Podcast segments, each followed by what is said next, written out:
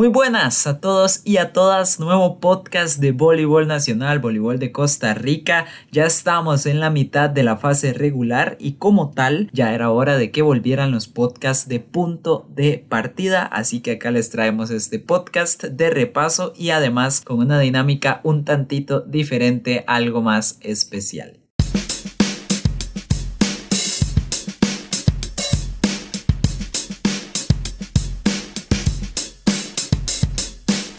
¿Y de qué va esa dinámica? Pues bueno, básicamente publicamos dos historias en nuestro perfil de Instagram, punto de partida guion bajo CR, donde le pedimos a nuestros seguidores que propusieran los temas o las preguntas para este podcast de repaso. Nosotros en punto de partida nos encargamos de contactar a los y las protagonistas del campeonato nacional, tratamos de que hubiera representación de todos los equipos de primera división y bueno, acá está el resultado. Este podcast lo vamos a dividir en dos partes. La primera mitad dirigida al campeonato femenino, la segunda mitad dirigida al campeonato masculino. Y entre medias incluimos justamente algunas de estas dinámicas que nos sugirieron los seguidores. De hecho, para que más o menos nos vayamos ubicando, empezamos de una vez. Nos escribieron un jugador de primera división puede reforzar a un equipo de segunda si se sale de primera. Le hicimos la consulta a la Federación Costarricense de Voleibol, FECOBOL, y lo que nos respondieron es que no un jugador que está en segunda no puede pasar a primera ni uno de primera a segunda en ese mismo campeonato si es que ya está inscrito. Tendría que esperar a que termine el campeonato y cambiar de equipo hasta el siguiente. También nos dejaron por acá un comentario que dice mejor y peor gimnasio para jugar. Decidimos hacerle esa consulta a dos jugadoras y dos jugadores y bueno, acá tenemos la respuesta de Fabiana Guevara, jugadora de la UCR.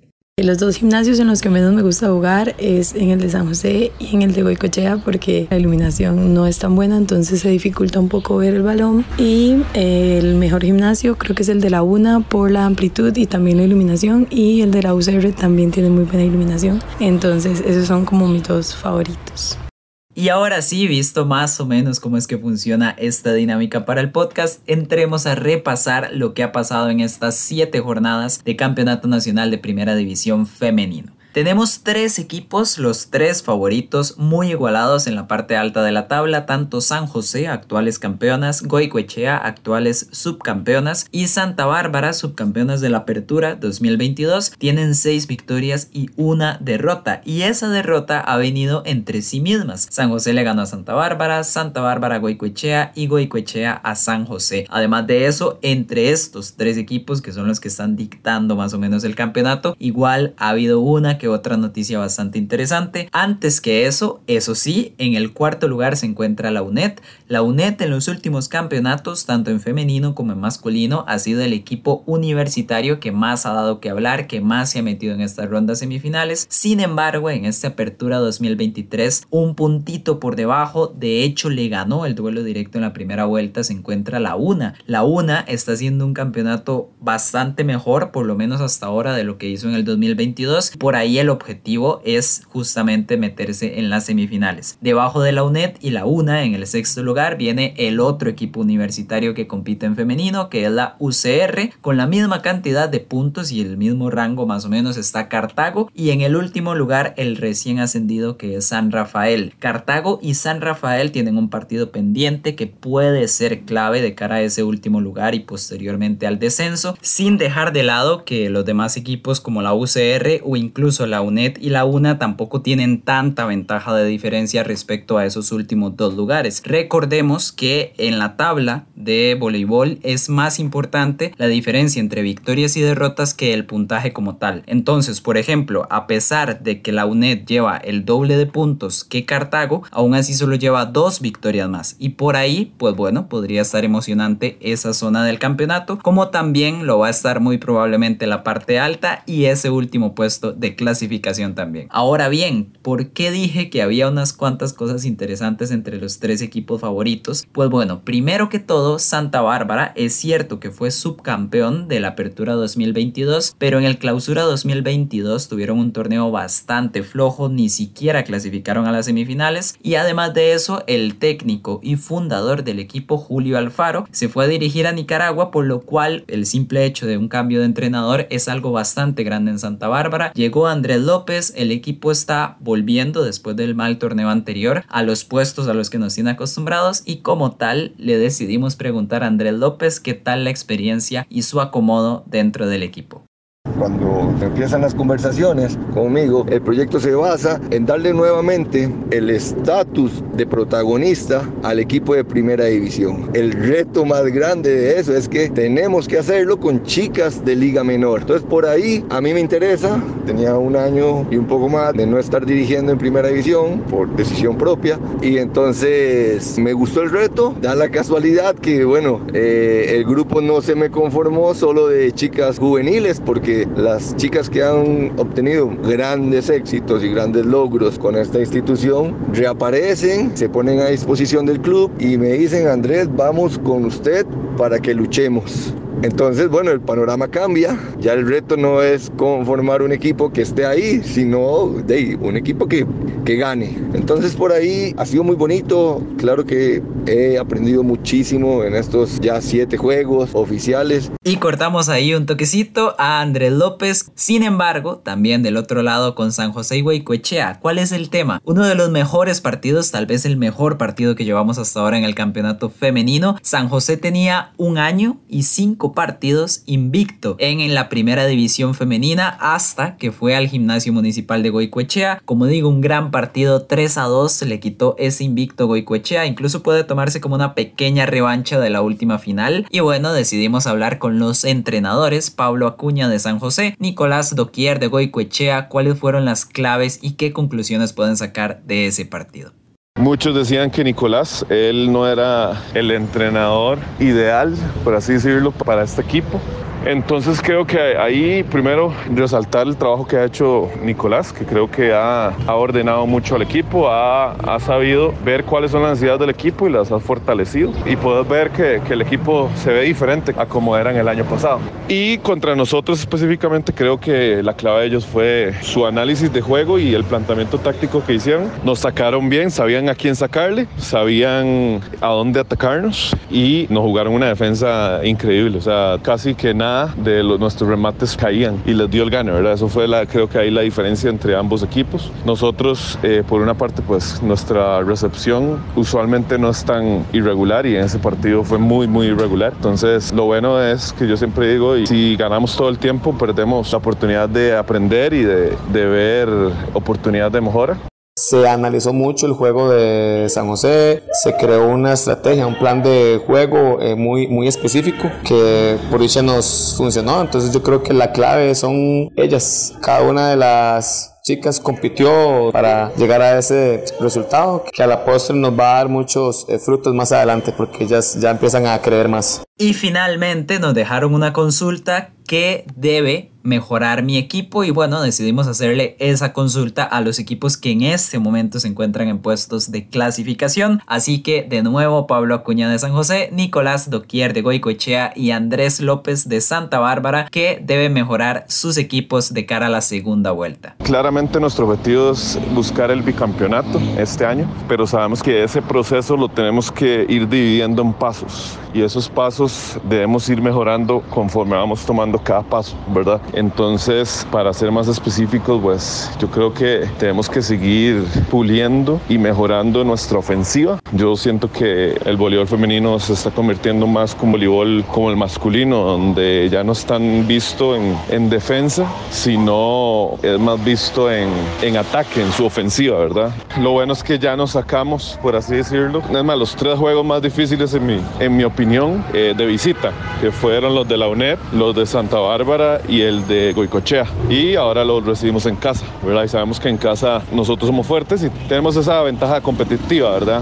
A mí me parece que en Goico era importante crear una filosofía distinta en cuanto a la unión y al compañerismo. Eso es una de las claves más importantes que ha tenido este equipo y su evolución. En cuanto al juego, pues me parece que hemos creado un estilo de, juego muy consistente, ¿verdad? Muy aguerrido. Defensivamente estamos muy bien. Con el ataque Goico siempre, siempre ha sido un equipo eh, muy fuerte. Ahora la consigna para esta segunda vuelta sería mejorar nuestros complejos, ¿verdad? Tanto el complejo uno como el dos. Siento que la clave va a ser eh, mantener nuestro saque, ¿verdad? Que, que es vital, tener un buen desempeño en casa y tener personalidad de visitantes.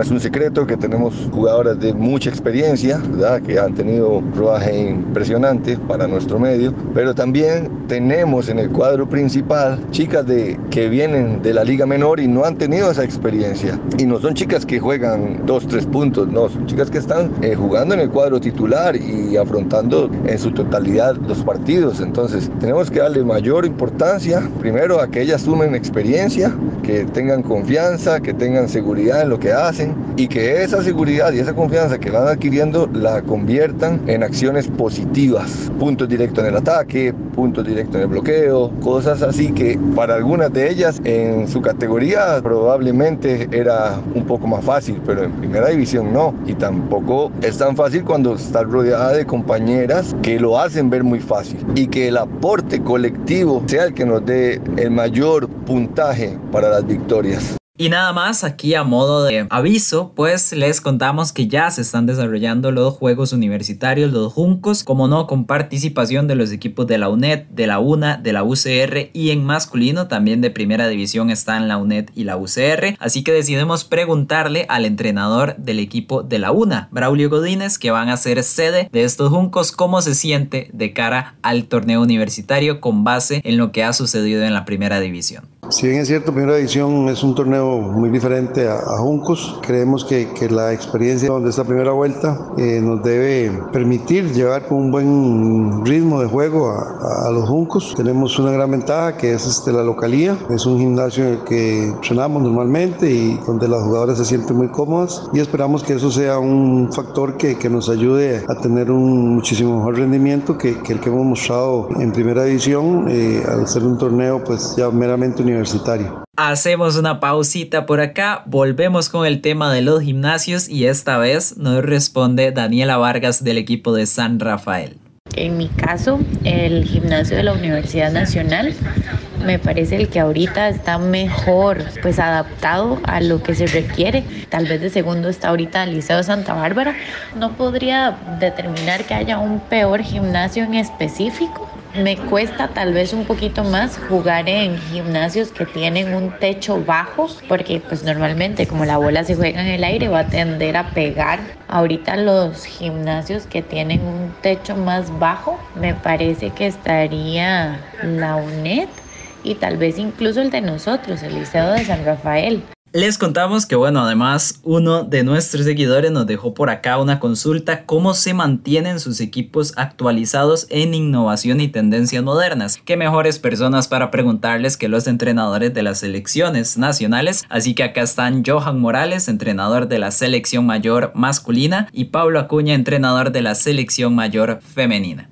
Uno siempre leyendo, siempre, siempre viendo partidos, sacando cursos en línea que ahora, que ahora tenés mucho material de la mano para actualizarte, ¿verdad? Entonces más que todo es así como yo voy actualizándome en el voleibol, veo mucho los partidos que los que puedo, los que puedo ver de acá para transmitir, para saber qué es lo que voy a hacer en los siguientes partidos y ver mucho partido internacional para adaptarlo a la realidad que tenemos nosotros, ¿verdad? Esa es otra de las, de las cosas que a mí me gusta hacer, agarrar lo bueno de otros países y otras ligas para adaptarlo a lo que uno tiene aquí, ¿verdad? En nuestra época lo bueno es que hay mucha accesibilidad de eso, pero también esa accesibilidad, hay mucho recurso y, y, no todo a veces es bueno o no todo a veces me sirve al equipo, ¿verdad? Entonces creo que antes de, pues de saber dónde ir eh, o qué buscar, lo importante es saber qué es lo que necesita tu equipo. Soy muy aficionado al, a, a, la escuela gringa y sí estoy afiliado a, una, eh, a un programa de entrenadores, por así decirlo, de USA Volleyball, donde semanalmente pues me envían artículos, me envían videos, eh, hay conferencias, hay cursos, ¿verdad? Entonces eso me ayuda a mantenerme a mí actualizado definitivamente. Otra forma de mantenerse actualizado creo que es siguiendo pues entrenadores con los que puedas tener alguna comunicación. Eh, por dicha he logrado construir, por así decirlo, una red de, de entrenadores con mucha experiencia que me que han servido como unos, básicamente como unos mentores, ¿verdad? Donde yo puedo contactarlos. Eh, eso es de mucha ayuda también. Por ahí motivaría a los entrenadores a tener un mentor, que eso es muy importante y eso ayuda, les ayuda mucho pues, a prepararse aún mejor. Y ahora sí, pasemos al repaso del campeonato masculino, no sin antes, tema gimnasios. Acá está la respuesta de Reyman Alfaro, jugador de la UCR. El mejor gimnasio para jugar en primera me parece que es el de Cartago, porque es muy grande, está bien iluminado, el piso es muy tuanis. En cambio, el peor me parece que es el de San José. Eh, tiene muy poco espacio y el techo es muy bajo.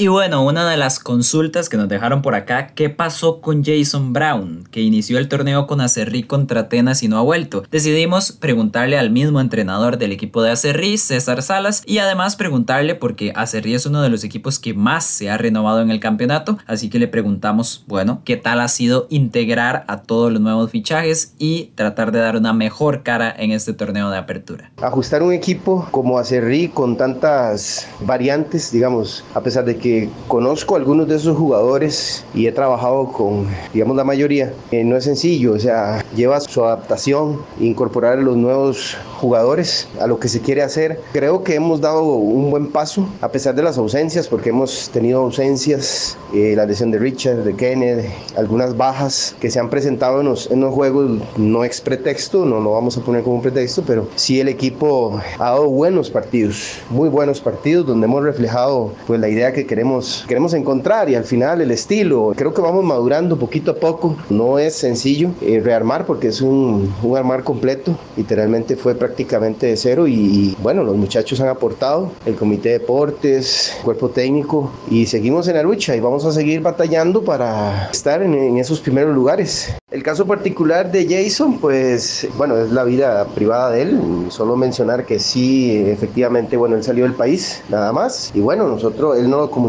habló con nosotros y nos explicó el detalle de lo que él quería y, que tenía que salir del país y listo. Ahí estamos en contacto siempre con Jason y de no, esperar que en algún momento y regresa nos pueda apoyar porque nos da mucho, mucho, mucho empuje, ¿verdad? El equipo de uno de los mejores jugadores del país. Asimismo, uno de los traspasos más sonados del campeonato es el de Gilbert Solano. Después de varios torneos en San José, volvió a su casa, volvió a San Carlos. Le preguntamos a Gilbert cómo ha sido regresar al equipo que prácticamente lo impulsó en el voleibol nacional y aquí está la respuesta. El grupo eh, es un grupo unido, es un grupo eh, joven, pero al final de cuentas eh, maduro en muchos aspectos, en muchas cosas, que al final de cuentas se ha visto reflejado. Nos ha costado algunos partidos, creo que por la parte tan, tan joven que hemos tenido en nuestra parte y demás, en momentos cruciales nos hemos, hemos cometido errores que nos han costado partidos, pero bueno, solo así es que nos vamos dando cuenta y, y solo así es que se genera la experiencia, ¿verdad? Entonces, este, por ese lado, no, yo me siento muy contento de estar acá. Al final es el equipo que me dio todo, donde quedamos campeones, donde nos dimos a conocer y al final de cuentas volver después de un lapso de, mucho tiempo, de estar con aprendizaje, experiencias, tanto de primera división como de selección, creo que ahora puedo venir a aportar un poco de, esa experiencia y transmitir conocimiento, no fuera de, lo, de, lo, de la amistad y no fuera de, del compañerismo, ¿verdad? Y tanto como ellos aprenden de, uno, yo aprendo mucho de, ellos también este, en este caso. Y vayamos ahora sí con lo que ha pasado en estas primeras siete jornadas del campeonato masculino. Tenemos en primer lugar con un muy muy buen rendimiento está el equipo de la UNED, incluso sorprendiendo a varias personas. En el segundo lugar está el vigente campeón Atenas. Tercer lugar para Cartago, son los tres equipos tal vez que se han despegado un poco. En cuarto lugar, y ojo, porque la clasificación a semifinales está parejísima en el campeonato masculino. Está ahorita Belén en el cuarto lugar, luego San Carlos, que de hecho San Carlos y Belén tienen el partido pendiente de la primera vuelta. Detrás está Cerrí también con bastante chances de clasificar. Más abajito viene San José, San José con un campeonato un poco más de transición a mi parecer. Y está pues bueno en ese penúltimo lugar y eso sí rezagado en el último puesto está el equipo de la UCR. Ahora bien, como digo, la UNED es tal vez el equipo que más está sorprendiendo en este campeonato para bien y como tal incluso uno de nuestros seguidores nos dice que hablemos sobre el desempeño de la UNED. Así que decidimos preguntarle a Gilbert Solano, Carlos Quesada de Cartago y Felipe Alfaro, jugador de Atenas, que es el único equipo hasta el momento que le ha podido ganar a la UNED. bueno, creo que la UNED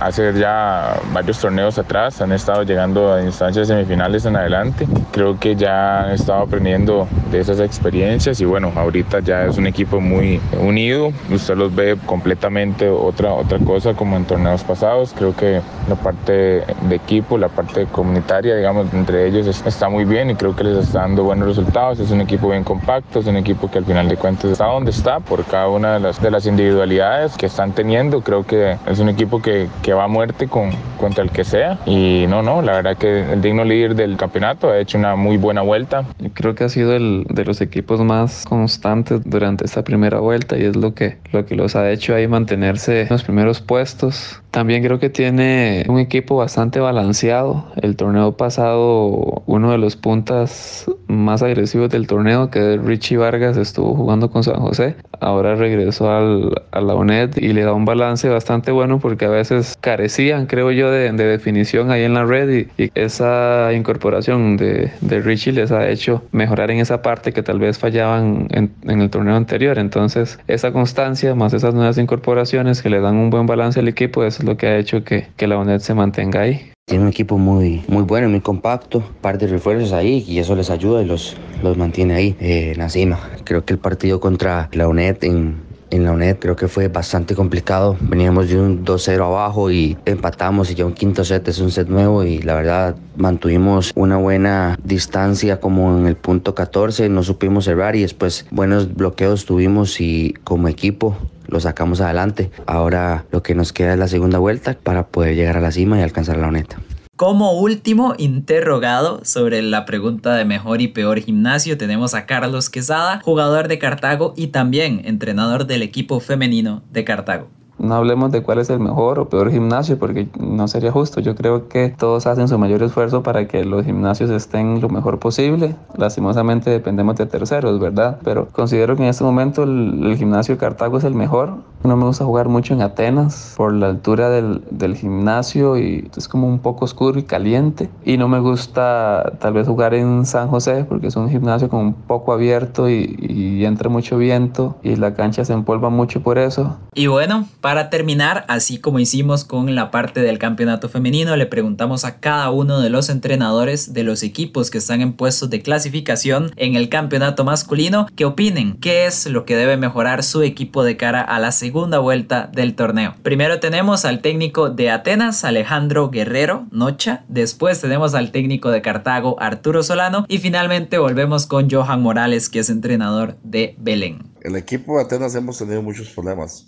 porque hemos tenido que hacer muchas variantes en jugadores ya que muchos por cuestiones de estudios, de viajes, de trabajo, no pueden eh, jugar juntos, no podemos tener el equipo completo. Hemos tenido que participar todo el torneo con muchas variantes, con jugadores que no estaban, bueno, ahora que están participando en playa también, entonces hemos tenido muchas variantes. Creo que lo mejor para este segundo es la unión, tenemos una gran unión, eh, nos hemos compenetrado muy bien los jóvenes con los, con los viejos, digamos así, creo que estamos muy, muy concentrados y muy metidos en lo que queremos Claro, el punto de mejora, viendo los últimos partidos de, esta primera fase, es la parte ofensiva. Tenemos que ser más contundentes a la hora de, ir al ataque. Y en la parte defensiva sí tenemos que ajustar bastante el, bloqueo, que son para mí los dos aspectos principales de, mejora para esa segunda vuelta. La parte ofensiva, tanto en el, en el K1, en el K2 y en ese K2 también mejorar bastante el bloqueo.